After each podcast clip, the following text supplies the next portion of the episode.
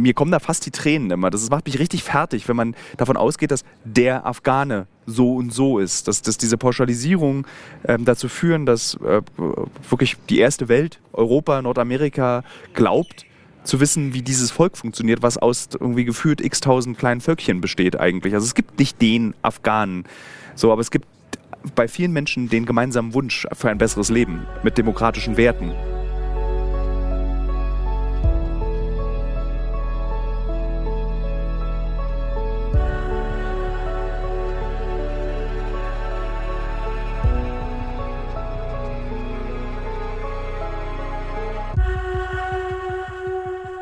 Liebe Hörerinnen, liebe Hörer, herzlich willkommen. Ich habe diesen Kommandoton drauf äh, beim Beginn dieser Podcast-Folge, weil ich seit äh, mehreren, wie meine Oma sagen würde, äh, Tagen mit zwei Menschen zumindest unterwegs bin, die einen militärischen Hintergrund haben. Und der Umgangston ist einfach schärfer, wenn man mit solchen Menschen Zeit verbringt. Ich verbringe in diesem Land, in dem ich bin, nämlich Afghanistan, auch Zeit mit Michael Menzel, den viele Fans ja hassen und lieben zu gleichen Teilen. Und Flo, der ja immer noch offiziell der langweiligste Gast, den ich hier im Podcast hatte, ist, was natürlich nicht stimmt, Flo ist immer ein toller Gesprächspartner, und Theresa Breuer, die mir gerade gegenüber sitzt. Wir gemeinsam als äh, Journalisten, ähm, warte mal, ist das richtig gegendert? Journalist? Es ist schon okay. Ja. Du, also brauchst für mich nicht gendern. Okay. Äh, wir gemeinsam als Journalisten ähm, machen eine Recherche in Afghanistan. Wir sitzen beide gerade in dem wirklich atemberaubend schönen äh, Rosengarten des Serena Hotels in der Mitte von Kabul oder Kabul ähm, und äh, vertrödeln die Zeit. Denn wir haben nicht vergessen, aber nicht beachtet, äh, dass jetzt gerade das Eid-Fest, Eid-Fest ist, beziehungsweise Zuckerfest, ich habe es so genannt, wurde dann richtig krass gleich äh, wegbeleidigt bei Instagram, worauf von Deutschen. Ja, warum? Weil das heißt ja wohl nicht Zuckerfest, man würde ja auch nicht Osterhase sagen, Osterhasenfest und daraufhin schrieben aber Muslimen mir und äh, Muslima äh, ist Muslime, Menschen Menschen mit, mit muslimischem Glauben meinten, ich soll es nicht so ernst nehmen. Es ist voll okay, Zuckerfest in Deutschland zu sagen. Wir sagen es ja auch. Und wie soll eine 80-jährige Oma aus Deutschland verstehen, wenn wir immer von Eid reden? So. Deswegen ist Zuckerfest voll legitim, das zu sagen. Egal, es ist offensichtlich etwas, worüber man sich auch streiten kann. Und Theresa und ich nutzen jetzt diese ungewohnt freie Zeit, die wir heute an diesem Tag haben, um über verschiedene Dinge zu sprechen. Ja, ich Arbeiten freue mich hier zu sein. Ja, es ist schön, dass du da Entschuldigung, ich habe einfach diese riesige Anmoderation gemacht. Äh, Es ist schön, dass, dass wir diesen Podcast machen. Ich will mit dir nämlich sprechen über zwei Sachen. Einmal, wie es ist, wenn wir beide hier arbeiten als Journalisten in Afghanistan. Was heißt es als Journalist in Afghanistan jetzt zu arbeiten? Und das wollte ich dich eigentlich noch, bevor wir aufzeichnen, fragen. Kabul-Luftbrücke. Ich weiß aber nicht, wie stelle ich dich vor in deiner Funktion bei Kabul-Luftbrücke? Bist du die Mitinitiatorin? Bist Genau, ich bin Mitgründerin von Kabul Luftbrücke. Ja. Journalist, Journalistin, Filmemacherin und Mitgründerin der Initiative Kabul Luftbrücke. Äh, wie, wie kamst du, also fangen wir doch damit an, weil mich, als du damit angefangen hast, wir sind ja bekannt uns, wir folgen uns auf sozialen Medien, wir schreiben auch ähm, unregelmäßig miteinander. Und als ich mitbekommen habe, dass du die Kabel-Luftbrücke machst, habe ich mich gefragt, warum? Wo nimmst du jetzt plötzlich diese Energie und Zeit her, das auch noch zu tun? Weil das ist ja eigentlich ein 150 Stunden die Woche, 230 Stunden die Woche Job. Du, ich meine, es war ja ein bisschen Zufall, dass es zustande gekommen ist, nämlich dadurch, dass ich das erste Mal seit zwei Jahren Urlaub gemacht habe und gerade so in meinem dritten Urlaubstag drin war und ähm, auf einmal die Taliban immer näher auf Kabul vorrückten. Und ich habe ja eine Zeit lang in Afghanistan gewohnt. Ich war ja fast zwei Jahre hier, in, nicht die ganze Zeit, aber unregelmäßigen Abständen und ähm, habe einen Film gedreht über afghanische Bergsteigerinnen. Und es war natürlich irgendwie klar, dass das genau die Frauen sind, die raus müssen aus dem Land, wenn jetzt die, die Taliban ähm, Kabul einnehmen, weil sie genau das gemacht haben, was die Taliban eben verachten. Sie haben Sport im Freien getrieben, sie haben es den sozialen Normen widersetzt, äh, sie haben ihr Leben gelebt, so wie ich das in Berlin auch mache. Und ähm, stehen damit natürlich gegen, gegen alles, woran die Taliban glauben und wofür die Taliban stehen.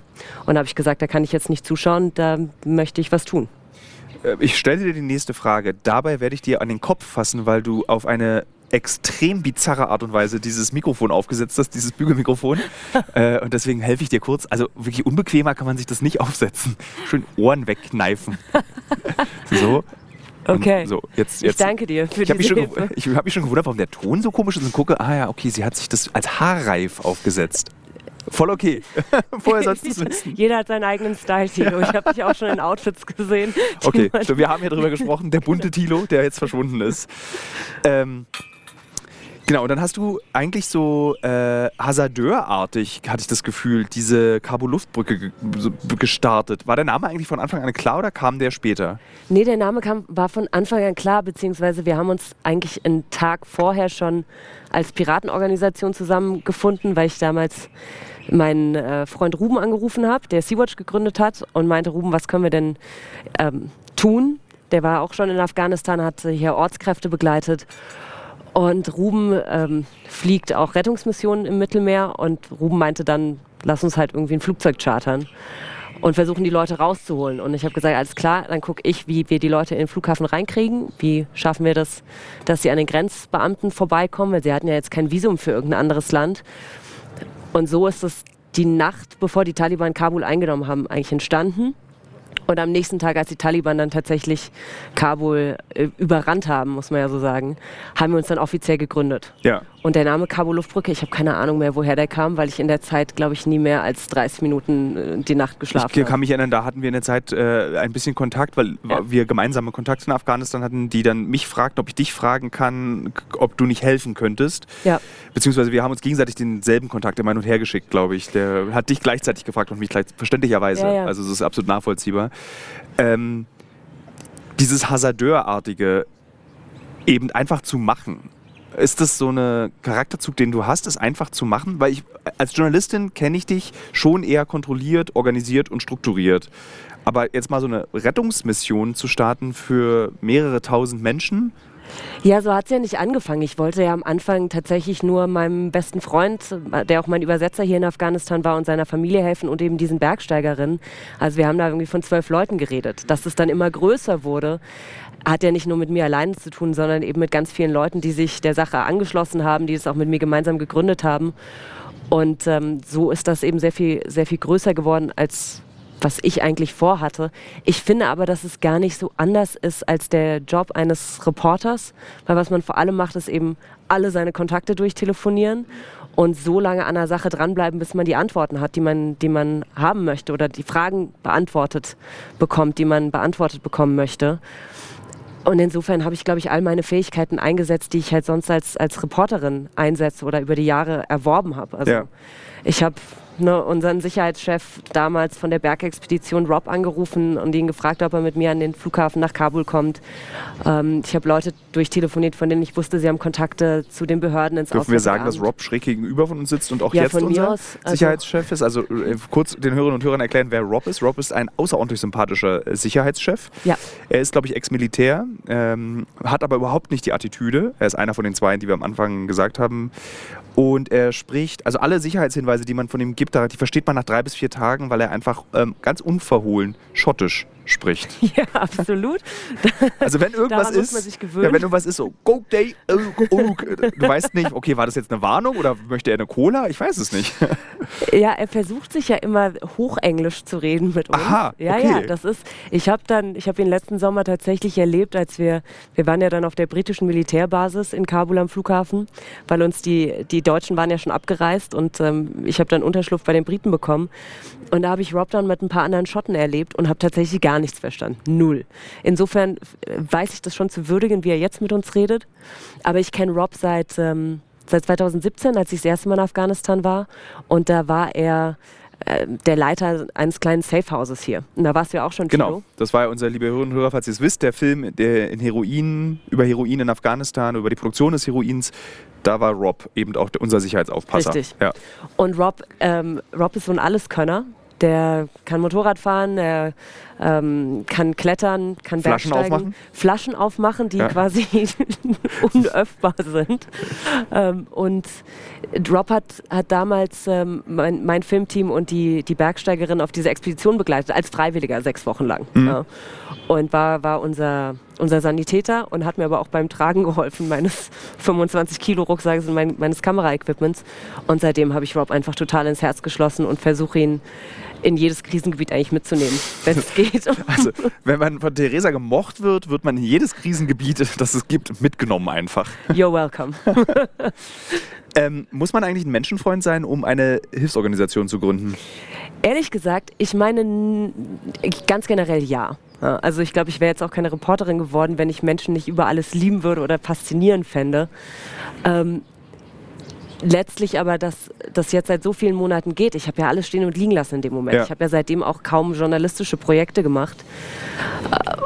Und, und da hat es mir zumindest geholfen, auch eine gewisse Distanz haben zu können zu Dingen. Ja. Was man ja auch als, als Reporter über die Jahre aufbaut.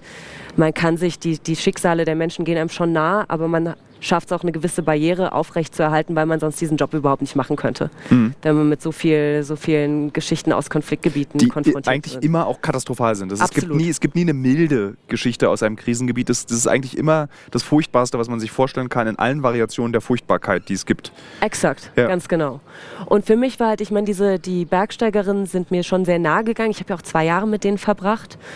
Und da war für mich einfach, als die Taliban auf dem Vormarsch waren, diese Vorstellung, als Frau sein komplettes Leben aufgeben zu müssen. Also dafür muss man von den Taliban noch nicht mal ähm, gehängt werden oder gesteinigt, sondern einfach die Vorstellung, nichts mehr von dem tun zu können, was man vorher geliebt hat. Nicht mehr rausgehen zu können, nicht mehr seine Meinung sagen zu dürfen, ist für mich die absolute Horrorvorstellung. Ich könnte mir vorstellen, für dich auch, Tilo. Recht unangenehm, ja, ob ja. Frau oder Mann ist Ja. da, glaube ich, recht egal. Und mit diesem Gefühl der Ungerechtigkeit, dass es nicht sein darf, bin ich reingegangen in die ganze Sache. Und dieses Gefühl habe ich so ganz generell eben aufrechterhalten. Deshalb setze ich mich weiterhin dafür ein. Und das mache ich ja auch nicht alleine, sondern mit einem super Team. Und zwar von Anfang an ein super Team. Das und es geht, ist glaub ich, auch heute nur im Team. Es geht auch nur im Team. Ja. Ja. Und es geht nur in einem Team, die alle sich zu 100 Prozent für diese Sache einsetzen. Und das tun die Leute bei der Carboluftbrücke. Wie findet man denn da Freiwillige für so ein Team? Also wie, wie rufst du dann Freunde an und sagst so, hast du Bock alles aufzugeben und deine seelische Sauberkeit auch noch aufs Spiel zu setzen? Es war tatsächlich am Anfang, die ersten drei oder vier Tage hatte ich, glaube ich, wirklich gar nicht geschlafen. Also so 72 Stunden am Stück war ich dann Da haben wir telefoniert. Da dachte, haben ich, wir bist, telefoniert. ich, da dachte ich, du bist, bist irre geworden. Ja, ja. äh, da warst du nicht der einzige, Tilo. und irgendwie haben dann sich ein paar Leute, auch meiner, glaube ich, erbarmt, die ich gar nicht unbedingt kannte, und sind dann bei mir in der Wohnung aufgetaucht und haben mitgearbeitet. Ja. Und die war, das sind alles Leute, die auch vorher engagiert sind, die auch in Gebieten wie Syrien gearbeitet haben, im Irak gearbeitet haben, dort medizinische Stationen aufgebaut haben, direkt an der Front in Mosul, ähm, die eben seit Jahren sich bei Sea-Watch engagieren. Also die sind halt alle, die haben alle alles stehen und liegen gelassen, haben gesagt, so, wir organisieren jetzt irgendwie den Charterflug, wir versuchen jetzt Leute rauszubringen aus Afghanistan. Und das haben wir dann in diesem Team ungefähr zwei Wochen lang gemacht. Und dann kam halt, wir, es war natürlich klar, wir waren nicht die Einzigen, die versucht haben, eine private Rettungsmission zu Ja. starten. Und so haben sich nicht nur aus Deutschland, sondern auch irgendwie weltweit Leute eingefunden und einige sind dann halt geblieben. Und mit denen arbeiten wir jetzt heute noch zusammen. Gibt es da so eine Konkurrenz zwischen unterschiedlichen Rettungs-NGOs? also nicht im Sinne von, wir sind geiler und wir verdienen mehr Geld mit unserer Arbeit, sondern im Sinne von, wir haben es besser gemacht als ihr. Äh, das, was wir in Kabul gemacht haben, war schon recht einzigartig. Also es ist, vielleicht kann ich das jetzt aber auch nur so im Nachhinein sagen, weil, weil wir es als private, als eine der wenigen privaten Rettungsinitiativen waren, die es gesch geschafft haben am Ende. Deshalb weiß man von, von den anderen vielleicht, oder weiß ich jetzt von den anderen auch nichts. Die größte Konkurrenz hat in unserem damaligen Verständnis zur Bundesregierung bestanden. also, Ja. wir haben uns nicht mit, ich halte es ich nicht für, für sinnvoll, sich mit anderen Hilfsorganisationen anzulegen. Also bei den Ähm. ganz großen, also bei so, die so ähm, Ärzte ohne Grenzen oder also diese Riesenorganisationen, die haben auf jeden Fall so ein Konkurrenzding am Laufen untereinander, habe ich das Gefühl. Absolut. Aber wir hatten ja dann, also nachdem die militärische Evakuierung vorbei war am Flughafen äh, und die internationalen Truppen alle abgezogen waren, haben wir ja sehr viel mit anderen Organisationen zusammengearbeitet, weil wir die Infrastrukturen, die Kontakte aufgebaut hatten, um zu evakuieren. Das machen wir auch bis heute. Und sich die anderen Organisationen dann an uns gewendet haben. Also es war dann, würde ich sagen, eine gute Zusammenarbeit. Ja. Würdest du sagen, dass du das, was du getan hast, also als ich über dich nachgedacht habe im Rahmen dessen, was du tust, habe ich so, hatte ich einen Gedanken. Und zwar, eine Künstlerin oder ein Künstler schafft etwas, um zu bleiben. Man schreibt Bücher, um zu bleiben. Ist das, was du da getan hast, etwas, was du auch getan hast? Das ist mein, mein äh, Fleck, den ich in der Geschichte der Menschheit des 22. Jahr, 21. Jahrhunderts hinterlasse? Also es wäre jetzt geheuchelt, wenn ich sagen würde, ich hätte kein Ego. Ja, Natürlich war das Ganze, ähm, bin ich, wie soll ich das sagen? Ich glaub, Es man war muss nicht, sich dafür es war nicht nicht die schämen. Motivation. Ja, es Nee, war nicht die natürlich nicht, ja. Motivation. Es kam dann aber doch ähm, nicht, nicht nur für mich alleine, aber halt in diesem Team schon das Gefühl auf, wir müssen das jetzt, wir müssen das jetzt schaffen. Ja? Ähm, und ganz ehrlich auch über, äh, die, ich will jetzt nicht hochtrabend klingen, aber über die, die Rettung von Menschenleben hinaus. Mhm. Einfach auch, um zu zeigen, dass es geht. Ja, dass man, wenn man sich zusammentut als Piratentruppe und wirklich an einem Strang zieht. Ist und der Fachbegriff? Weiß ich nicht. Ich sage auch manchmal, wir waren irgendwie acht Hippies, die da zusammensaßen. Mhm. Aber ja, es hatte für mich eben so eine, so eine Piratenaktion. Wir haben ja so ein bisschen die Rettungsmission der Bundesregierung dann gekapert, zu Teilen, ja. in Teilen zumindest. Ähm, sorry, mir hängt die ganze Zeit ein Haar im Mund. Du kannst es dir gerne, ähm, so, die Hörerinnen und Hörer, wir nehmen es dir nicht übel. Ähm, macht man es, um zu bleiben? Sagen wir mal so, ich bin schon verdammt stolz drauf, was wir da geleistet haben. Weil ich habe vorher, ich meine, du arbeitest ja viel in einem Team, aber ich habe als Reporterin auch viel alleine gearbeitet. Ich habe ja noch länger auch geschrieben, du, schrei du schreibst ja immer noch. Ich, immer ich, weiß aber genau, was du meinst. Es war für mich so? der schwierigste Prozess vom Schreiben zum Fernsehen zu lernen, dass du das nicht alleine kriegst. Du schaffst es nicht alleine. Du kannst noch so viel machen, wie du willst. Du wirst nicht alleine einen guten Film herstellen. Du Absolut. kannst im Zweifel vergessen wir als Schreibende, immer die anderen Leute, die auch noch im Hintergrund existieren. Mhm. Ähm, aber du, wenn du schreibst, also wenn ich zum Beispiel das Buch schreibe oder den, wenn du oder wir beide Reportagen schreiben, dann hat man ja immer das Gefühl, man ist alleine mit dem Fotografen oder der Fotografin vor Ort und man ist alleine dafür verantwortlich, was der Konsument am Ende liest. Aber am Ende ist es auch eine Teamwork, weil ohne den Grafiker oder die Grafikerin, ohne den Schriftsetzer, ja. das gibt es glaube ich nicht mehr, äh, aber ohne den Vertrieb, also ohne die vielen ja, Leute, also so, man, aber Schreiben fühlt sich solitärer an als auf jeden Fall Film. Absolut. Und das war für mich das erste Mal, dass ich so ein ganz echtes, so, das ist, äh, wie soll ich sagen, ganz organisch entstanden, dieses Superteam, in so einem Superteam zusammengearbeitet habe und das habe ich geliebt. Ja. Also das ist auch das, was ich, glaube ich, am meisten mitnehme, dass das, das war eben keine Ego-Nummer von äh, niemandem, sondern wir haben ja tatsächlich mit Leuten in den USA kommuniziert. Die, die Leute, die wir evakuiert haben, haben auch mitgeholfen. Also es war jetzt nicht so, dass wir Kartoffeln in Deutschland irgendwelche armen Afghanen gerettet hätten, mhm. sondern es war ja so, dass die dass die Afghanen hier sehr stark daran beteiligt waren. Also ausgelotet haben, welche Wege gibt es zum Flughafen, die Leute organisiert haben, sich in den Bussen gekümmert haben. Also es war einfach so eine Teamarbeit, die sich gleichberechtigt angefühlt hat ja. und das fand ich super. Also es war jetzt nicht so, dass sozusagen du zum, was es ja auch gibt, dieses drei Wochen Brunnenbauen in äh, Eritrea, sondern nee. das war einfach so richtige, echte, auf Augenhöhe stattfindende Absolut. Hilfsarbeit. Und es ist es bis heute. Ich bin ja dann, nachdem die militärische Mission vorbei war, bin ich nach Pakistan geflogen und habe quasi angefangen, diese Pakistan-Operations aufzubauen. Und das ähm, nach so ein, zwei Wochen stand auf einmal ein junger Mann vor meiner Tür in einem Gasthaus, hatte geklopft, der sich gerade selbst evakuiert hatte. Also der hatte eine Aufnahmezusage von Deutschland und ähm, die, eine Fluggesellschaft hier hat relativ schnell mit Flügen wieder angefangen, aber es war alles unsicher, lassen die Taliban einen am Flughafen durch und so weiter. Und er hatte sich, hat es geschafft, sich unter Androhung von Prügeln der Taliban und echter Schikane ein Visum zu besorgen für Pakistan, hat sich ein Flugticket besorgt, ist ruhig geblieben und kam dann statt in Pakistan vor meiner Hotelzimmertür. Mhm. Und ich hatte gerade den ersten Landtransport vorbereitet, der am nächsten Tag stattfinden sollte. Und es war absolutes Chaos. Ich war hochgradig nervös. Ich hatte Wochen nicht geschlafen zu dem Zeitpunkt.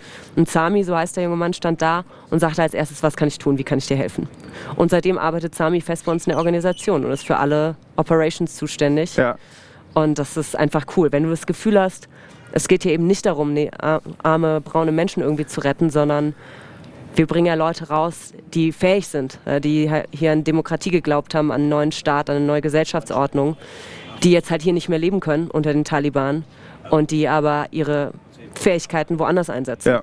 Also wir haben jetzt in den letzten Tagen auch ja viele, oder nicht viele, aber einige Leute kennengelernt, wo du mit diesem äh, intrinsischen Rassismus des Mitteleuropäers so überrascht bist. Also du bist, also mhm. ich, ich, war jetzt nicht überrascht, aber Teile der Menschen, mit denen wir Zeit verbracht haben, waren überrascht, dass, dass Afghanen ja Englisch können oder mhm. dass Afghanen Ärzte sind oder dass Afghanen studiert haben. Ja. Und ähm, das ist so, äh, mir kommen da fast die Tränen immer. Das macht mich richtig fertig, wenn man davon ausgeht, dass der Afghane so und so ist. Dass, dass diese Pauschalisierung äh, dazu führen, dass äh, wirklich die erste Welt, Europa, Nordamerika, glaubt, zu wissen, wie dieses Volk funktioniert, was aus irgendwie gefühlt x tausend kleinen Völkchen besteht eigentlich. Also es gibt nicht den Afghanen, so, aber es gibt bei vielen Menschen den gemeinsamen Wunsch für ein besseres Leben mit demokratischen Werten und Absolut. Kohle und Wodka Red Bull ja? und Zigaretten rauchen. und trotzdem auch Moslem sein. Also ja. es, es, spielt keine Rolle. Ja. So, einfach so, wie ich eben Weihnachten feiere. Nämlich nur wegen der Geschenke. Richtig. ähm, was, als du erzählt hast mit dieser Teamfähigkeit, ist dir aufgefallen danach, dass, also zum Beispiel, seit ich diese Teamsachen mache, fällt es mir, wenn ich Reportagen schreibe und alleine unterwegs bin, super schwer. Ich mag das überhaupt nicht mehr, alleine unterwegs zu sein. So, dieses, ich dachte mal, ich brauche das dann noch, aber eigentlich nicht. Es macht viel mehr Spaß. Es ist viel schöner, gemeinsam was zu erleben. Finde ich auch. Finde ich auch. Und ich hatte ja auch davor schon, also ich hatte davor ja ähm, meiner Filmpartnerin Vanessa Schlesier, die mhm. du ja auch gut kennst, mit der du auch schon gearbeitet hast. Wir haben schon viel zu zweit gemacht. Äh, wir haben eigentlich alles zu zweit gemacht, die Zeit davor. Das fand ich schon super. Das hat mir schon viel, viel besser gefallen als das alleine schreiben. Ähm, und das mit dem Team ist jetzt nochmal eine andere Stufe, weil es tatsächlich am Ende ähm, bei einem Film finde ich, ist es ein Kunstwerk, was mhm. dabei herauskommt.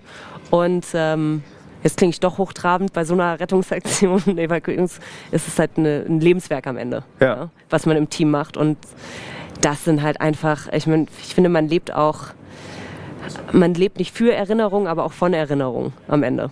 Ne? Das, das, ist ein interessanter Gedanke, weil ich ganz oft, ich bin, wir sind gestern hier mit dem Auto durch Kabul gefahren und dann habe ich so aus dem Fenster geguckt und dann kriege ich immer so, ich kriege so Wallungen wo ich dann so feststelle, wie glücklich ich bin, das jetzt als Erinnerung zu haben mit runtergerolltem Fenster von Taliban. Also alleine diese Tatsache, also wir waren gestern an, diesem, an einem See und haben dort Interviews geführt. Äh, auf diesem See gibt es so diese berühmten Schwäne, die man, glaube ich, aus Fotos auch kennt aus Afghanistan. Diese Tretboote. Tretbootschwäne, genau, nicht Schwäne, Schwäne. Danke, dass du mich da korrigiert hast. Und wir sind Riesenrad gefahren und äh, mit einer Protagonistin sind wir so lange Karussell gefahren, bis sie sich übergeben hat. Und es war irgendwie, ich saß dann abends im Auto und habe dann so gedacht, so, das habe ich jetzt erlebt. Das wird nie wieder weggehen. Das kann ich immer wieder rausholen und ich kann mich immer wieder daran erinnern und mochte diesen Nachmittag wirklich sehr. Jetzt habe ich vergessen, was ich sagen wollte. Ähm ja, von der, dass man von der Erinnerung auch zehrt also, genau. und Kraft schöpft. Ja? Ah, jetzt weiß ich, was die Frage dazu war. Und zwar, als wir nämlich durch Kabul gefahren sind und du kennst diese Stadt und du bist irgendwie, du kennst sie eigentlich in- und auswendig, du weißt, wie anstrengend diese Stadt ist, hast du aber trotzdem vor zwei Tagen im Auto ganz glücklich geklungen und gesagt, ach Kabul, ich liebe diese Stadt so sehr. So, das finde ich krass, dass sich das bei dir nicht abnutzt, dass du da nicht, dass du kein Arsch wirst, der dann sagt so, die Afghanen, wenn die mal ihren Verkehr hinkriegen würden, dann würden sie auch den Rest hinbekommen. also so, dass du nicht, dass, dass, dass, dass du das nicht tust. Ja, aber findest du es überrascht? Ich meine, es ist doch. Nee, also bei also, dir jetzt Perso als Person ja. nicht, aber es ist trotzdem ein Reflex, der, glaube ich, vielen Expats auch in Afghanistan. Ja, das stimmt. Ich habe ich hab gerade auch bei ja schon auch bei Leuten, die für Hilfsorganisationen arbeiten, teilweise viele Herablassungen erlebt, aber wobei, nee, ich, das wäre jetzt auch unfair. Gelegentlich, aber man, ich meine. Genervt sein ist okay. Genau, genervt, genau. genervt ist, glaube ich, jeder mal. Genervt war ich auch schon. Ja. Wenn, ja, ich, ich, schätze dann doch gelegentlich auch Sachen wie Pünktlichkeit oder Verabredungen einhalten. Aber ich, wie soll ich sagen, ich hatte natürlich letzten Sommer mit der Machtübernahme wie glaube ich, viele Leute, die, die hier mehr Zeit verbracht haben, einfach auch total Angst, dass nichts mehr von ihm übrig bleiben würde, ja. was, wir, was wir so geliebt haben. Und es ist halt noch was davon da.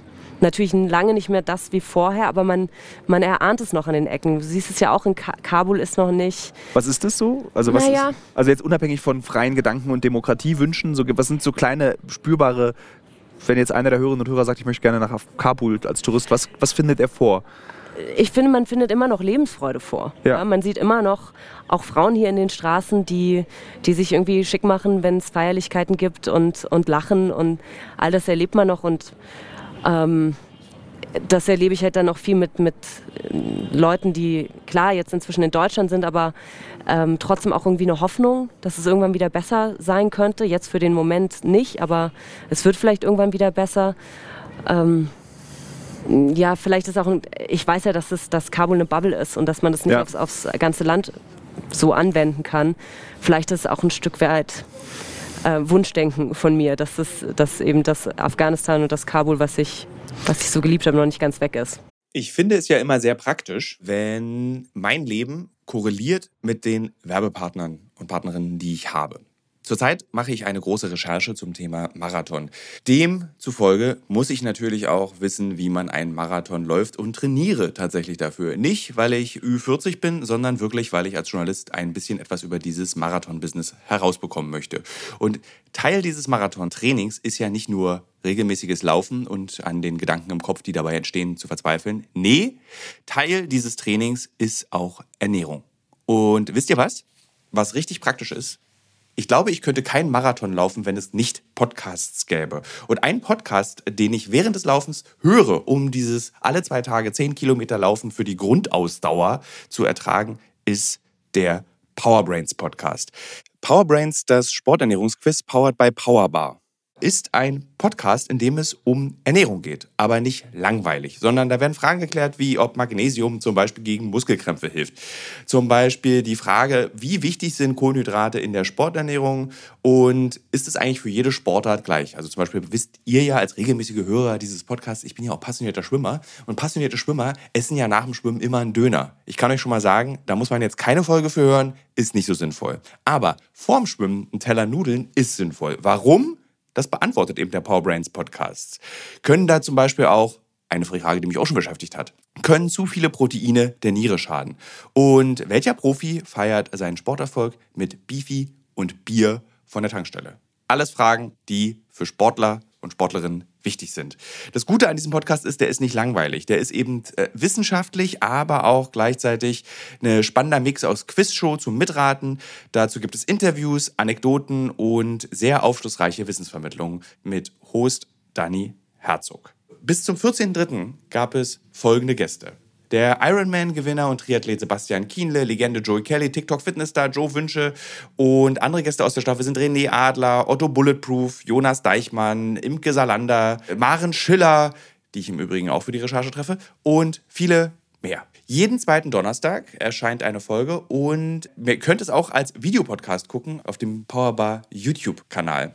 Ja, ich würde sagen, wenn ich es beim Laufen höre, könnt ihr es auch beim Laufen hören oder wenn ihr die Innenseite eines Backofen reinigt oder wenn ihr Staubsaugt oder wenn ihr ähm, lange Pendelstrecken mit der U-Bahn habt, Straßenbahn oder im Auto. Egal. Es ist ein guter Weg, um die Zeit zu vertreiben. Es ist ein guter Weg, etwas über den eigenen Körper zu lernen. Ähm, der letzte Präsident Ghani hat gerade, ich glaube gestern oder heute gesagt, dass Afghanistan eigentlich, also der Zustand ist so katastrophal, dass die Weltgemeinschaft keine andere Wahl hat, als jetzt wieder mit den Taliban zu reden und wir müssen eine gemeinsame Lösung finden mit den Taliban zusammen. Ist das richtig? Das sehe ich absolut so. Also für, für mich die Tatsache, nicht mit den Taliban zu reden, hat für mich viel westliche Arroganz.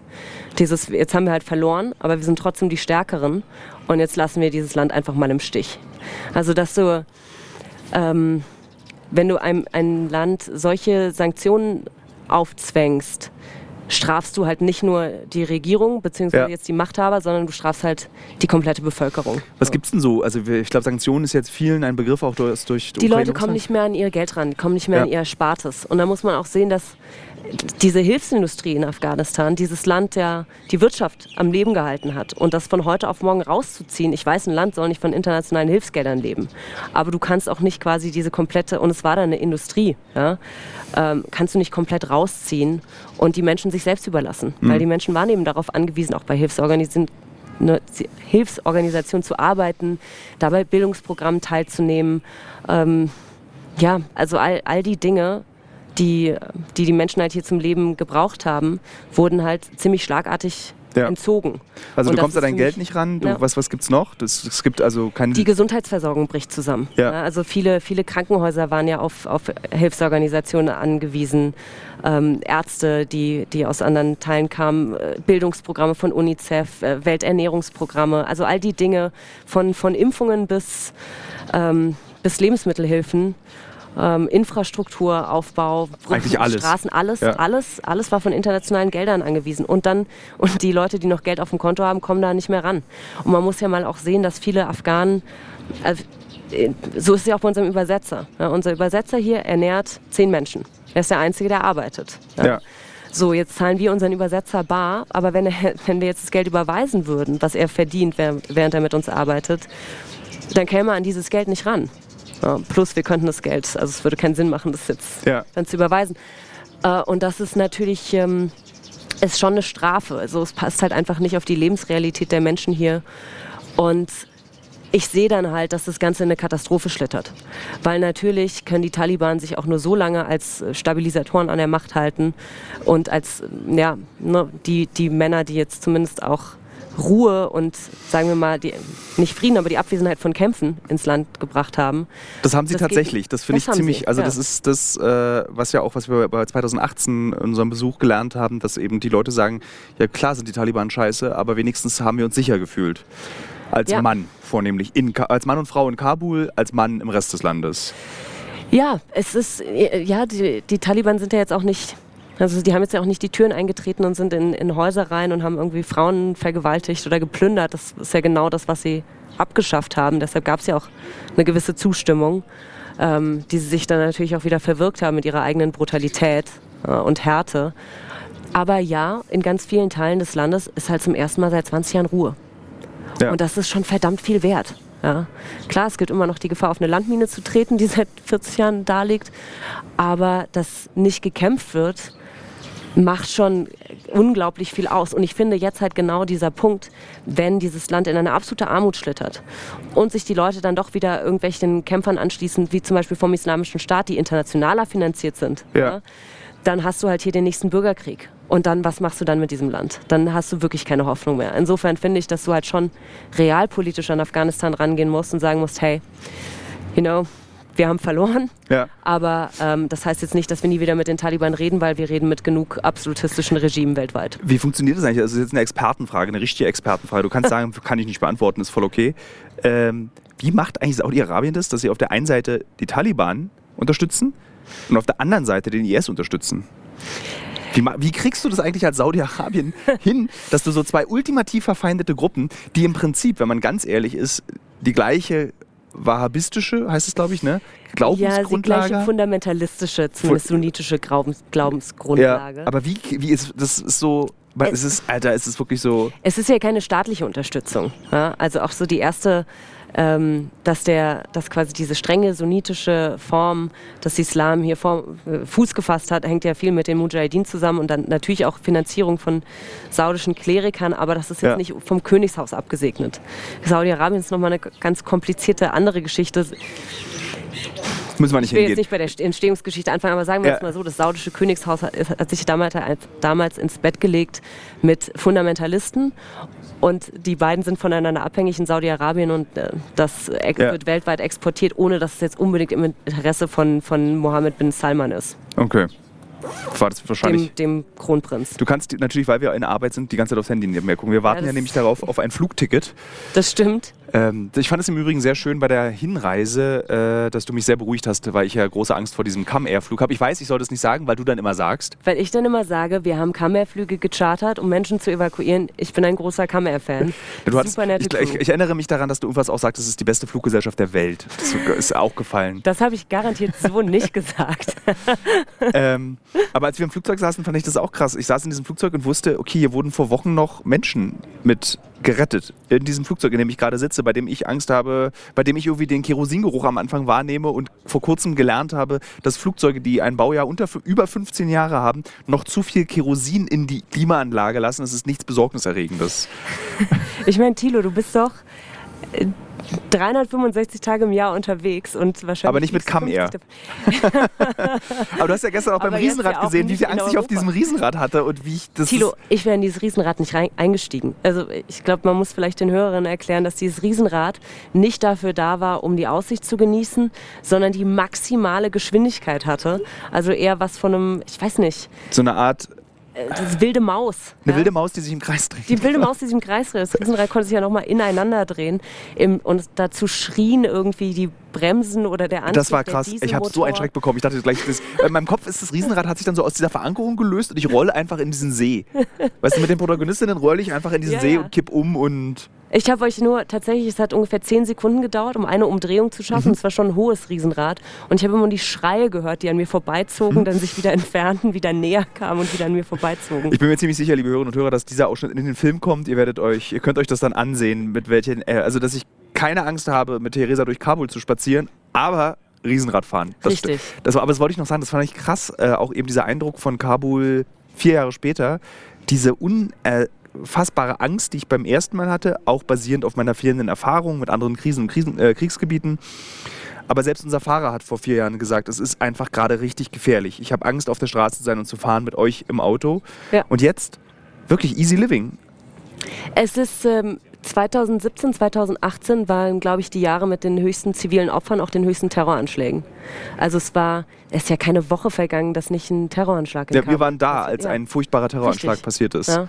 Ja. Also das ist noch nicht mal, es ist egal, zu welcher Zeit du hier warst, ich weiß auch noch, dass ich nach drei Monaten so eine Paranoia bekommen habe, dass ich einfach mal Urlaub in Dubai machen musste und wirklich so eine Dubai Shopping Mall für mich, was sonst eher Vorhölle ist, Ja. auf einmal wie das Paradies war, weil zumindest ähm, es sind um mich herum keine Schüsse geflogen oder irgendwas ist in die Luft gegangen. Ja, Ich, also nach diesen wenigen Tagen hier kann ich das absolut nachvollziehen. Ich war so erschöpft nach diesen vier Tagen Afghanistan in dieser ständigen Anspannung und dieser eigenen Lüge zu wissen, du, wenn du genau hinguckst, könntest du es verhindern, aber das ist Quatsch. Du bist einfach zum falschen Zeitpunkt am falschen Ort und dann bist du einfach tot oder schwer verletzt. ja, absolut. Ja. Absolut. Und das ist jetzt einfach weg. Ja. Ich muss dir die außerordentlich dumme Frage stellen. Wie oft deine Eltern, deine Mutter fragt, sag mal, kannst du nicht, hättest du nicht einfach auch das Genussressort beim Stern machen können? die Frage wird dir wahrscheinlich auch sehr oft gestellt, weil die Frage wird mir auch sehr oft gestellt, jetzt in der Situation, wo ich so einen Haudegen vor mir habe, wie du einer bist, äh, da muss ich die Frage einfach mal zurückgeben, weil Weißt du, ich, meine Mutter kann sehr gut kochen und kochen konnte ich wirklich noch nie, deshalb Genussressort beim Stern wäre es, glaube ich, nicht geworden. Reporterin wollte ich schon immer werden. Tatsächlich war Afghanistan das erste Mal ein Problem. Also meine Eltern sind super tolerant, Mhm. haben mich auch immer bei allem unterstützt. Aber als ich Anfang 2018 dann fest meinen Wohnsitz nach Kabul verlegt habe, hat meine Mama gesagt, ich zahle dir Geld, wenn du nicht gehst. Ist Also äh, alles, ähnlich wie bei meinen Eltern. Die haben mir Ja. kein Geld angeboten. Mein Vater ist ähm, mit schnarrendem Stuhl, ich mach's mal vor. So. So aufgestanden am Armbrotstisch und hat mich richtig böse angeguckt und hat geschimpft. Ja. Das hat er noch nie gemacht. Also Ja. mein Vater hat noch nie geschimpft und zum ersten Mal in seinem Leben hat er mich ausgeschimpft, als ich meinte, das ist doch nicht so schlimm in Afghanistan zu sein. Und er dann eben einfach gesagt hat, ja für dich, wenn du tot bist. Ja, Ja.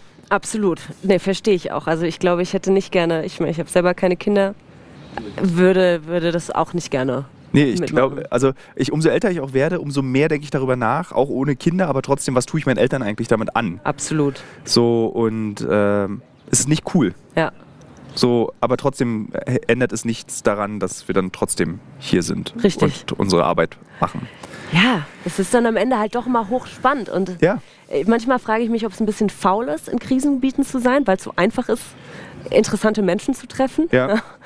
Ähm, man kann ja auch in Deutschland interessante Menschen treffen, keine Frage, aber es ist, es ist hier halt immer so offensichtlich. Ja, wenn, wenn, ähm, weil einfach diese Widerstandsfähigkeit der Leute, dieses Ja. sich durchsetzen, ähm, durchhalten, sich gegen alle Widerstände irgendwas machen und dabei noch Humor zu behalten. Ja, Das ist das Das Krasse, die Leute halt sind lustig. Also so, Absolut. Ja? so es ist so also hell on earth, aber Ja. du kannst irgendwie lassen, also zum Beispiel jetzt unser aktueller Übersetzer von heute, ähm, wir, wir lachen richtig viel Ja. und er erzählt eine Sekunde später eine grausame Geschichte oder sein Freund, der mit dabei ist, erzählt, wir lachen und machen Witze und ich finde, dass sein Freund, der im Übrigen auch im Film auftauchen wird, weil er die schönste Stimme Afghanistans hat und ein ganz zauberhaftes Englisch spricht und äh, ganz toll auch dieses Dilemma als moderner junger Mann hier zu leben und die sind auch beide so unfassbar attraktiv. Wunder, wunderschöne Alter, das ist so krass. Das ist unglaublich. Also ich wurde ja glücklicherweise von meiner Mutter so erzogen, dass Homophobie in meinem Leben keine Rolle spielt, aber so sofort wäre ich ein, äh, von einer von beiden, ich würde sofort ein Liebespaar bilden mit einem von diesen beiden Männern. Das verstehe ich. Also es Es- ist, man muss sagen, äh,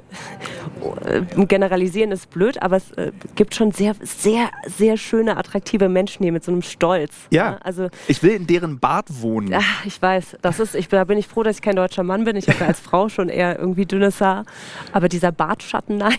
Es ist so, ich, ich will da drin, ich, ich würde in diesen Bär, in den afghanischen Bärten, um jetzt auch mal richtig zu pauschalisieren, Ja. du könntest dir eine luxuriöse Dreizimmerwohnung drin einrichten und einfach Absolut. Wunderbar da drin leben. Absolut. Und immer so Küsschen auf diese wunderschönen Nasen. Also wirklich, ich habe auch in, Stolz, ja, ja, ich habe ich hab das auch im Buch aufgeschrieben und ich habe versucht, so wenig wie möglich wie so ein äh, Dritte Reich-Rassist zu klingen, der irgendwie so Rassentheorien aufbaut, aber ich Mhm. Ja. bin der festen Überzeugung, dass irgendwie europäische Gesichter nichts anderes als verwaschene äh, Gesichter Afghanistan sind, weil du hast halt einfach diese, diese du guckst in die Gesi egal in welches Gesicht du guckst, Ja. egal ob Mann oder Frau, ich bin so fasziniert. Absolut. So, das ist so, so markant, Ja. so, ähm, also wirklich, ich würde mit spitzen Lippen über diese Gesichter gehen und Küsschen draufsetzen, auf, weil das alles so schön ist. Ich halte es nicht aus. Da freue ich mich auf den Drehtag morgen. Ach ja, äh, ja. Äh, das, ja das, dann sollte ich das vielleicht nicht machen morgen. Morgen sollte ich mein, mein, mein spitze Lippen Küsschenbedürfnis zurücknehmen. ja. Ja. Morgen sind wir mit den Taliban unterwegs. Ja. Also vielleicht. PR-Tour kriegen wir morgen, ne? Bitte? Eine PR-Tour kriegen wir, Wir morgen. kriegen morgen eine PR-Tour. Ja, Ja. Wie, wie der ähm, wie sagt man, Sicherheits, ähm, stellvertretende Sicherheitschef Kabul gesagt hat, ähm, er möchte nur die beste Seite seines Landes zeigen. Und Es- die sollen wir morgen Es gibt mitbekommen. im Internet eine afghanische Künstlerin, also eine Deutsche, ähm, die, äh, ich glaube, in Afghanistan geboren ist oder in Deutschland geboren ist mit afghanischen Eltern. Äh, Moshtari, Mhm. kennst du sie? die hat mich mal geärgert auf Instagram. Das wollte ich dich nämlich mal fragen, weil Ja. sie eine sehr resolute Einstellung dazu hat, wie man über Afghanistan Mhm. zu berichten hat. Das, ich habe mich das auch gefragt. Ja, das war. äh, Ich habe sie nämlich mal angefragt für den Podcast und sie Ja. hat nicht mal geantwortet. Okay. Und so, ich meine, ich wusste, dass sie sauer ist, weil ich sie davor angefragt habe, weil ich ihre Bilder Ja. wahnsinnig toll finde. Ich wollte ein Bild von Ja. ihr kaufen und sie hat wieder nicht geantwortet. Und ich habe mehrere Male versucht, mit ihr Kontakt aufzunehmen, hat sie nicht getan. Ja, ich hatte, ähm, ich kannte sie tatsächlich nicht, aber ich habe jetzt auch mit der afghanischen äh, Gemeinschaft in Deutschland, Exilgemeinde, wie auch immer, äh, nicht so viel zu tun gehabt bisher. Ähm, bis zu den Evakuierungen und seitdem hatte ich einen absoluten Tunnelblick, aber es gab dann eben einmal die Situation, wir hatten ein Treffen beim Auswärtigen Amt. Ähm, die Organisationen, die in die Evakuierungen involviert waren, hatten mit Baerbock über ein neues Aufnahmeprogramm gesprochen, aber auch darüber, wie die Evakuierungen laufen. Und ähm, da hat sie dann gemeine Sachen über mich geschrieben auf Instagram und das fand ich irgendwie blöd, weil. Also, Es ist verletzend. Es ist, Also ich ich, ich, ich weiß hab noch nicht, was es soll. Also ich, ich sehe auch nicht, dass ich mich jetzt nicht zu Afghanistan äußern sollte, weil ich habe mich jetzt nun mal irgendwie jahrelang mit dem Land beschäftigt und arbeite in einer Organisation mit, die sich damit beschäftigt. Und ich denke immer, wenn dich irgendwie was stört an meiner Art und Weise, dann komm auf mich zu und such das Gespräch. Aber jemanden im Internet zu dissen, fand ich schon immer doof. Grundsätzlich muss ich sagen, dass es dieses, also so ähm, Protest im Internet ist absolut legitim. Ähm, dieses Dissen, wir sprachen ja auch gestern, glaube ich, darüber, dieses so Beleidigen. Also es gab eine Person, die hat mich jetzt auf Instagram auch beleidigt für meine Arbeit und wie ich arbeite und ich sagte dann einfach, Alter, dann lies es nicht, Mhm. guck's dir einfach nicht an, deabonniere mich, blockiere mich. Äh, es ist doch nicht meine Aufgabe, dir zu verbieten, mich zu konsumieren oder das, was wir machen als Team. Ja. doch, ich, ich verstehe diesen. Ja, ich, ja. So, das wäre so, als würde ich auf Mario Barths Seite gehen und sagen, du machst scheiß Humor. Mhm. Ich gucke es mir einfach nicht an und dieser Mensch ist mir einfach egal. weil ich einmal irgendwie so ein Viertel Comedy-Programm gesehen habe und habe gesagt, okay, das soll jetzt Berlin sein. Ja. Also, liebe Hörerinnen und Hörer, Mario Barth ist West-Berlin. Ich möchte das nochmal betonen. Ich möchte nochmal sagen, Mario Barth ist nicht, hat nichts mit um Flo, Florian Baumgarten. Das ist nicht Ost-Berlin. Und es ist schon erstaunlich, dass die Leute davon ausgehen, dass Mario Barth ein Exportgut ist von Berlin. Oh, ja. Pfannkuchen, das ist berlinerisch. Jetzt überlegen wahrscheinlich ganz viele, was meint Ich er? weiß, der meint Berliner. Das kann ich jetzt allen Bessis hier sagen. Ich habe, glaube ich, das große Berliner Pfannkuchenrätsel gelöst. Ich habe vor kurzem bei einem türkischen Bäcker in Berlin gesehen, dass der Berliner Pfannkuchen verkauft hat. Und es sind Pfannkuchen. Naja, du machst natürlich, also Und ich glaube, dass es noch dann. keine Fritteusen gab, nehme ich an, hast du tatsächlich einfach heißes Öl in eine Pfanne gemacht und dann den Teig rein. Insofern kannst du alles, was du Aber es ist ja, ich glaube, im Rest der Welt ist ja Pfannkuchen das platte Ding. Richtig. Genau, in Berlin sind es diese Berliner. Krap Krapfen oder Richtig, sowas, genau. Und weil es, glaube ich, Berliner Pfannkuchen heißt, wurde im Rest der Welt das Pfannkuchen einfach weggelassen und deswegen heißt es Berliner.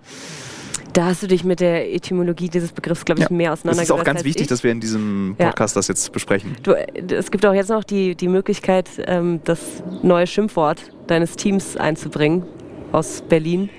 Du Vogel? Nee, das äh, erfundene Wort. Achso, Palfo. Palfo. Ja, genau. Also alle, die jetzt in Zukunft nicht mehr wissen, was ein Berliner Pfannkuchen ist oder ein Pfannkuchen, die sind Palfos. Ja, und was das bedeutet, erzählt Tilo im nächsten Podcast. Der, achso, das haben wir schon angekündigt eigentlich. Das ist, wir haben uns jetzt entschieden, aufgrund der großen Abneigung und Liebe für Michael Menzel, habe ich das am Anfang gesagt? Oder ja, dass wir der, einen extra, meistgelie der meistgeliebte und äh, dass wir uns meist entschi- verachtete. Genau, dass wir uns Podcast. entschieden haben, einen extra Podcast zu machen. Also am Donnerstag kommt die Folge mit Michael Menzel und Florian Baumgarten. Wow. Und äh, liebe Hörerinnen und Hörer, wenn ihr diese Folge nicht hören wollt, dann macht es doch so wie die Menschen, die mich im Internet hassen. Hört sie einfach nicht. Aber die haben es ja gehört. Ja, genau, aber wir machen das reguläre Programm immer dienstags die ordentliche Folge mit so ernstzunehmenden Gästen wie Theresa Breuer.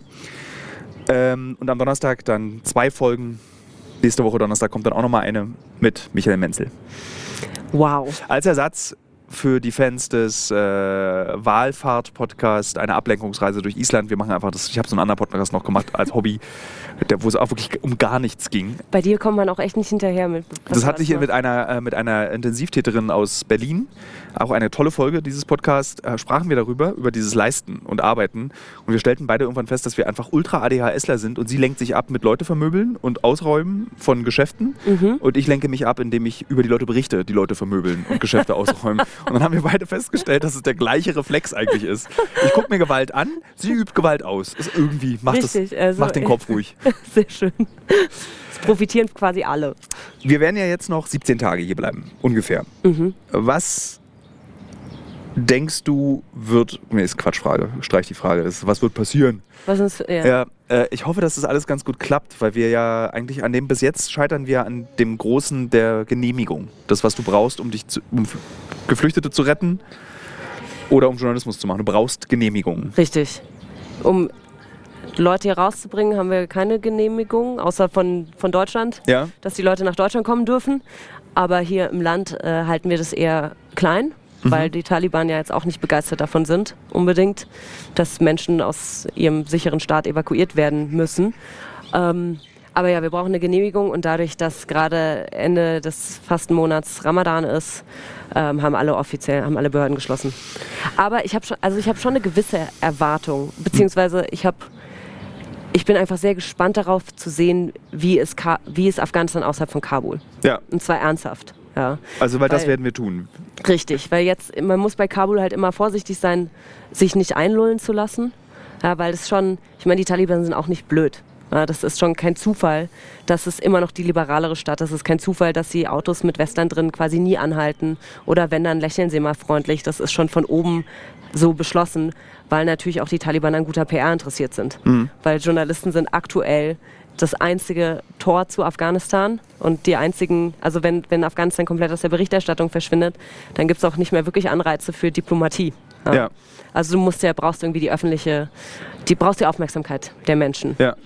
Also gestern am See diese, diese Situation, wo wir eben auf diesen Booten ein Interview geführt haben und dann kommen wir raus und zwei Taliban kommen einfach, also zwei so astreine Taliban. Also es hat eigentlich nur noch der Mittelscheitel gefehlt. Der eine sah wirklich, also so, wie Taliban möchtest du aussehen? Ja. Ja. So, äh, das, er hatte das alles, die wunderschönen langen schwarzen Haare, den Ja. dichten Bart, Ja. groß, irgendwie eine AK-7, nee, ich glaube ein amerikanisches Gewehr geschultert, diese Weste, Mhm. das finde ich ja wirklich den lustigsten Style, dass du diese traditionelle Kleidung hast und darüber immer diese Dad Ja, ja. Bastelweste mit den Taschen. Richtig. So, das Tuch, daneben ein, ähm, der so ein bisschen hatte, dachte ich so, so könnte ich als Taliban aussehen. Also er hatte auch spärlichen Bartwuchs, Mhm. hatte so eine Informatikerbrille auf und so und die wollten dann Fotos mit uns machen. Ja, 2018 hätten sie uns noch abgeknallt richtig. Oder, ist- en- oder entführt für gutes Geld. oder Ja. entführt für gutes Geld. Und das ist so, also das braucht lange in meinem Kopf. Ja, was bei mir tatsächlich auch lange braucht, weil wir waren ja mit, mit äh, vier Schwestern da, fünf Schwestern, Ja, ähm, die wir jetzt evakuieren. Und ich habe mich nicht dann- getraut, das zu sagen, deswegen habe Ja, ich das das alles so okay, ultra vage gesagt. Jetzt hast du aber die Entscheidung getroffen, dass du der, sagst. kommt der Podcast, nachdem sie draußen sind? Der kommt jetzt am Dienstag. Morgen. Also können wir Dann bitte. sagen wir, wir sagen nichts Konkreteres zu, Ja. zu diesen Frauen. Wir, wir, bringen ja, wir bringen ja immer noch jede Woche Leute raus. Ja. Das ist ja auch allgemein bekannt. Wann, wie, wo genau und wer diese Familie ist, sagen wir natürlich nicht. Ähm, aber es ist so bizarr. Man ist da mit fünf jungen Frauen, beziehungsweise von kleinen Mädchen bis, bis Frauen, die 26 Jahre alt sind. Und die sind an diesem See, auf diesem, auf diesem See in diesen Schwanenbooten neben Taliban-Kämpfern. Und zwar, wie du sagst, echte Taliban-Kämpfer, nicht, nicht solche, die jetzt gerade die Seiten gewechselt haben, was du ja auch hier hast, ähm, sondern echte Kämpfer. Und dann die einen, die gerade die Macht übernommen haben, vor dem wir uns wahnsinnig gefürchtet haben lange, und die Frauen daneben, die jetzt wegen eben dieser Männer das Land verlassen müssen. Aber gerade können sie da noch so nebeneinander stehen. Wer weiß, wie lange noch. Ja. Aber es ging. Es ist nur, ich kriege das in meinem Kopf auch nicht so Nee. richtig zusammen. Also auch an diesem Hotel kann man das gut sehen. Also wir haben, als wir 2018 waren, wollten wir auch im Serena Hotel, weil es als sehr schönes Hotel gilt und wirklich, also ich kann es empfehlen. Äh, in den Shownotes kriegt ihr 10% Rabatt, wenn ihr in Kabul Serena Tilo bei der Buchung eingebt. ähm, also dieses Hotel ist wirklich wunderschön und wir konnten hier nicht schlafen, weil es ein, ein Angriffsziel der Taliban war und es Ja. akt, so wirklich Terrorwarnungen Ja. für dieses Hotel gab. Und jetzt sind wir hier und die Taliban bewacht das Hotel. Richtig. Also es ist so, äh, Es ist von dem unsichersten Ort in Kabul zu einem der sichersten Orten in Kabul geworden. Ja. Und das, Das ist ist einfach auch ein Indiz, wie. Also, das ist das beste Indiz, dass die Welt nicht in Gut und Böse einzuteilen ist und nicht funktioniert. Es funktioniert einfach jetzt nicht, weil wir beide sterben nicht. Wir beide werden nicht entführt. Die Taliban sind aber in unserer Wahrnehmung und auch in ihrem Handeln schon die Schlechten. Mhm. So. Aber sie passen gerade auf, dass wir nicht sterben. So. Äh, Ja. äh, äh. Also, das ist dieses, die, diese ähm, Unentschlossenheit der Welt Ja. und der Menschen. Absolut. Und Du, ich meine, ja, es ist auch, ich find, fand irgendwie diese Zweiteiligkeit von Gut und Böse schon immer bescheuert. Ich glaube, den, die Taliban müssen sich jetzt einfach in Zukunft daran messen lassen, wie sie die Menschen in Afghanistan behandeln. Ja. Und dazu gehört halt für mich auch irgendwie allen voran, obwohl ich in meiner Sprache selten gendere, aber wie man die Frauen behandelt und ähm, Ja, ja. dass Mädchen zur Schule gehen können. Wenn- Solange, wenn das nicht passiert, äh, man kann mit, mit vielen autoritären Regimen leben. Das mag uns als lupenreine Demokraten jetzt nicht unbedingt freuen. Will man ein lupenreiner Demokrat sein? ich glaube, ich habe gelernt, dass wenn man als lupenreiner Demokrat bezeichnet Genau, wird, ist man richtig, dann gleich man Kriegstreiber. Ist. Ja, genau. dass man dann selten einer ist. Ähm, nein, äh, ganz ernsthaft. Äh, Es gibt schon, ich sage nicht, dass die Demokratie das äh, beste System, politische System für, für, jedes, für jedes Gebiet, jedes Land auf Das dieser Welt funktioniert ist. in Europa. Ja? Das funktioniert in Nordamerika. Ja, genau. Aber ich glaube, dass es ein- einfach ein Mindestmaß an Gleichberechtigung geben muss der Geschlechter, damit ein Staat funktionieren kann. Ja. Ne? Es werden auf der, in vielen Ländern der Welt werden Frauen unterdrückt, Minderheiten unterdrückt. Aber wenn du die Hälfte der Gesellschaft kategorisch vom Leben ausschließt, dann ist ein Staat zum Scheitern verurteilt. Ja. Äh, Besonders im 21. Jahrhundert. Absolut. So, und dieses so. Und es ist so, es macht einen so traurig, weil diese. Also ich glaube, jeder der Hörerinnen und Hörer, wenn, wenn ihr irgendwann die Möglichkeit habt, nach Afghanistan zu fahren, ich garantiere jedem, so, das ist, Afghanistan ist eigentlich das Island des Zentralasiens. Jeder wird es lieben. Du kommst hier an und du wirst es lieben. Dieses Ja. Land ist nicht, nicht zu lieben. Absolut. Das ist, du siehst Armut, du siehst Erschöpfung, aber du siehst eben auch Stolz, Gastfreundschaft, ähm, der Wille, ähm, ein besonderes und einzigartiges und schönes Leben zu führen in Umständen, die einem nicht das Gefühl vermitteln, man könnte ein einzigartiges Leben führen. Weil wenn, Ja. du, wenn du die Menschen, wenn du die, wenn du die Armut siehst, denkst du, okay, es geht hier darum, so lange zu betteln, bis du einfach stirbst, um erlöst zu werden. Aber das stimmt nicht. Selbst der einfachste Bettler, und ich jetzt pauschalisiere ich mit Absicht, da ist Wille und das Bedürfnis danach, genauso glücklich und in Sicherheit, hauptsächlich in Sicherheit leben zu können. Und für die vielen jungen Frauen in Afghanistan Gleichberechtigung zu empfinden. Und damit ist nicht mal so ein antipatriarchaler Kampf gemeint, sondern damit ist einfach gemeint, ich möchte einfach auf der Straße spazieren. Absolut. So, und das hat so, lass die Männer Arschlöcher sein, Mhm. aber ich kann ja trotzdem auf der Straße spazieren, bitte. So, Ja.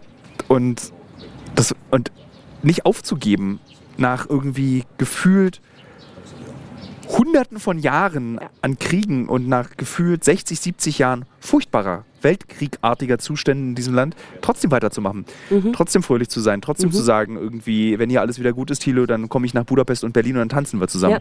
Finde ich mega. Ich sage euch, ich habe euch noch nie ähm, so viele Frauen getroffen wie in Afghanistan, die so unfassbar schmutzige Witze erzählen können, die ich jetzt hier nicht wiederholen möchte. Aber als Anreiz für jeden, der mal hierher kommt, Lasst euch Frauen- schmutzige Witze von Frauen erzählen. absolut. Das sind die absolut besten. Äh, lieber Nils Nische Augustin, du hast hiermit den Titel dieser Folge. In Afghanistan erzählen Frauen die besten schmutzigen Witze der Welt. Das soll bitte der Titel dieser Folge sein. Sehr schön. ähm, ja. Ach, irgendwie ist es schön, auch mit dir hier zu sein. Ich finde das irgendwie so. Ich freue mich auch. Wir sind ja, Ja. wir haben das letzte Mal 2016 im Irak zusammengearbeitet. Da hatte ich eine super Zeit. Ähnliches Team wie hier. Ja, Der Menzel war schon dabei. ja. Und es ist irgendwie so, es ist unkompliziert und es funktioniert. Und das ist irgendwie, wird, also ich kann es auch kaum erwarten, nach, in die Orte noch zu fahren, in die wir noch fahren, äh, sie zu sehen und noch mehr von diesem Land zu verstehen. Und äh, vielleicht können wir mit dem Film, mit diesem Podcast, mit den Gesprächen, ich werde darüber schreiben, du wirst mich mit Sicherheit auch irgendwann ein Buch schreiben. Vielleicht können wir damit eins ändern, nämlich, dass man als Deutscher, als Europäer genauso wenig Angst vor afghanischen Geflüchteten haben sollte wie vor ukrainischen Flüchtlingen. Und das wäre mir eigentlich das größte Anliegen, ähm, weil das ist das, was mich wirklich geschmerzt hat. Dieses Ja. so, ich bin glücklich und dankbar für jeden Ukrainer und jede Ukrainerin, die jetzt in Deutschland sofort studieren kann, die sofort eine Wohnung bekommen hat, die sofort arbeiten kann, die ihr Leben fortsetzen können. Ähm, und es schmerzt mich um die Menschen, die ich jetzt in den letzten Tagen schon kennengelernt habe, zu wissen, dass diese hochgebildeten Frauen und Männer nach Deutschland kommen werden, ihr Medizinstudium aberkannt bekommen werden und einen 10. Klasse Abschluss haben. Womit Ja. ich nicht den 10. Klasse Abschluss abwerten will, aber damit wertet man nicht nur den Abschluss ab, sondern auch den Stolz dieser Menschen. Absolut. Ihr seid Idioten, weil ihr aus dem falschen Land kommt. Absolut.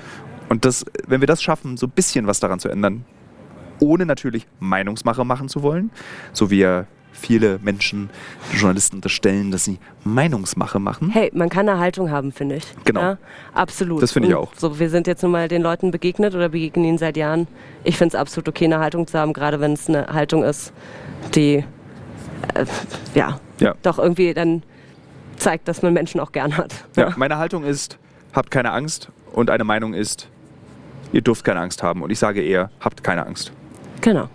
Liebe Theresa, Lieber Tilo, vielen Dank für dieses zauberhafte Gespräch. Äh, ich fand es auch sehr schön. Ähm, wir, es klingt jetzt so als Tschüss, du fliegst wieder zurück nach Deutschland, ich, aber wir gehen jetzt einfach, glaube ich, ich glaube, ich gehe jetzt ein bisschen Sport machen mit Florian. äh, wir müssen noch diesen einen Flug organisieren. Was ist da was passiert eigentlich? ich weiß nicht, Wir ich können ja mal gemeinsam die Hörer daran äh, teilhaben Respekt dir lassen. gegenüber. In die, wir gucken mal beide in die Telegram-Gruppe. Da ist eine Das ist Sprachnachricht. eine Sprachnachricht. Ja, das können wir jetzt nicht machen. allerletzte, Ja. Okay. Ah, nee, ist, ich habe beide Nachtflüge reserviert. Das ist schön. Okay, dann haben wir das geklärt.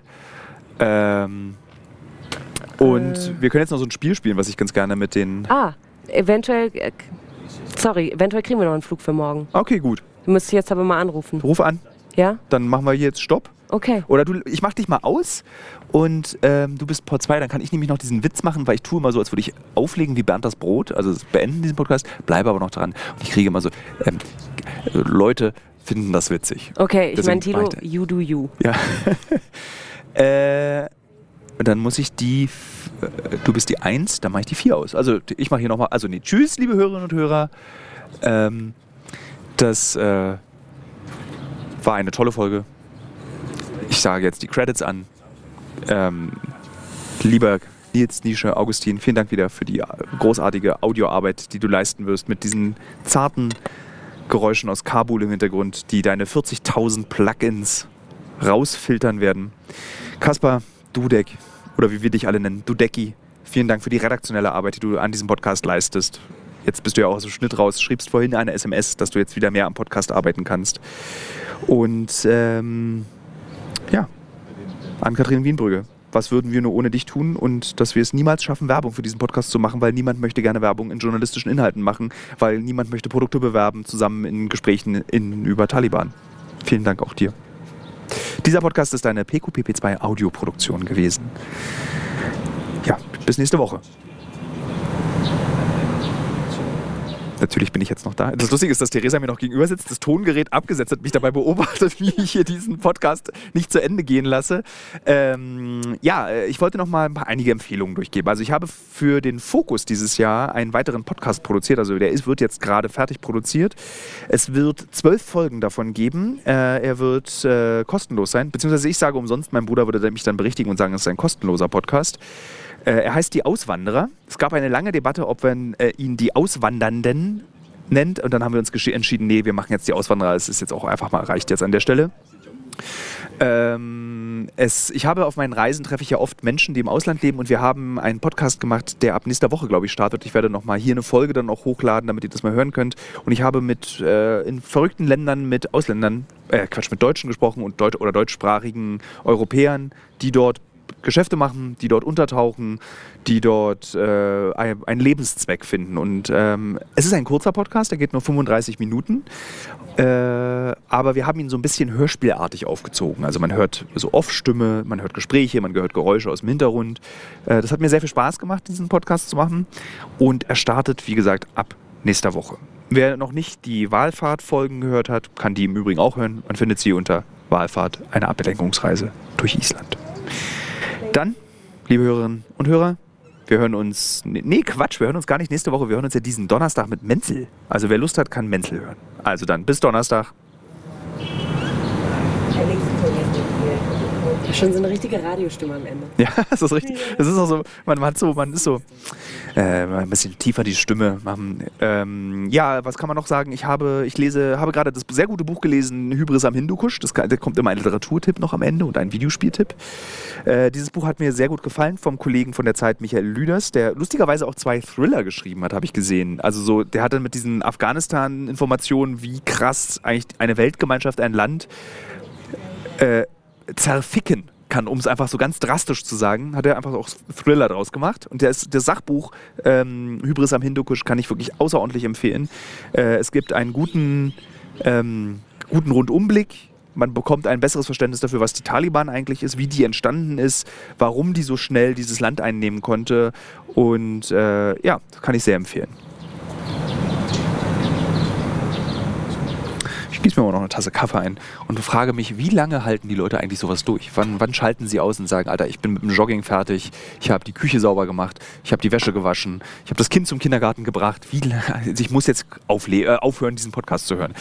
Ähm, was spiele ich denn gerade? Immer noch Infanax auf der Switch, kann ich sehr empfehlen. Ist ein sehr spannendes Spiel. Ich habe es vorhin mit Michael Menzel auf dem Bett. Das ist auch eine lustige Beobachtung, die du, glaube ich, gemacht hast, Theresa, die nicht mehr antworten kann, weil ihr Tongerät aus ist. Ähm, fast jeden Abend habe ich gesagt, Flo, ich komme noch in dein Zimmer und spiele. Und ich glaube, dass man ja auch so eine ganz andere Vorstellung davon hat, wie wild solche Drehs sind. Aber du hast, glaube ich, auch schon im Irak-Dreh gemerkt, wir sind relativ langweiliger. Ihr seid Nerds. Nerds, Nerds, super Nerds. So, jetzt habe ich aber auch die Schnauze voll. Bis Donnerstag, liebe Hörerinnen und Hörer.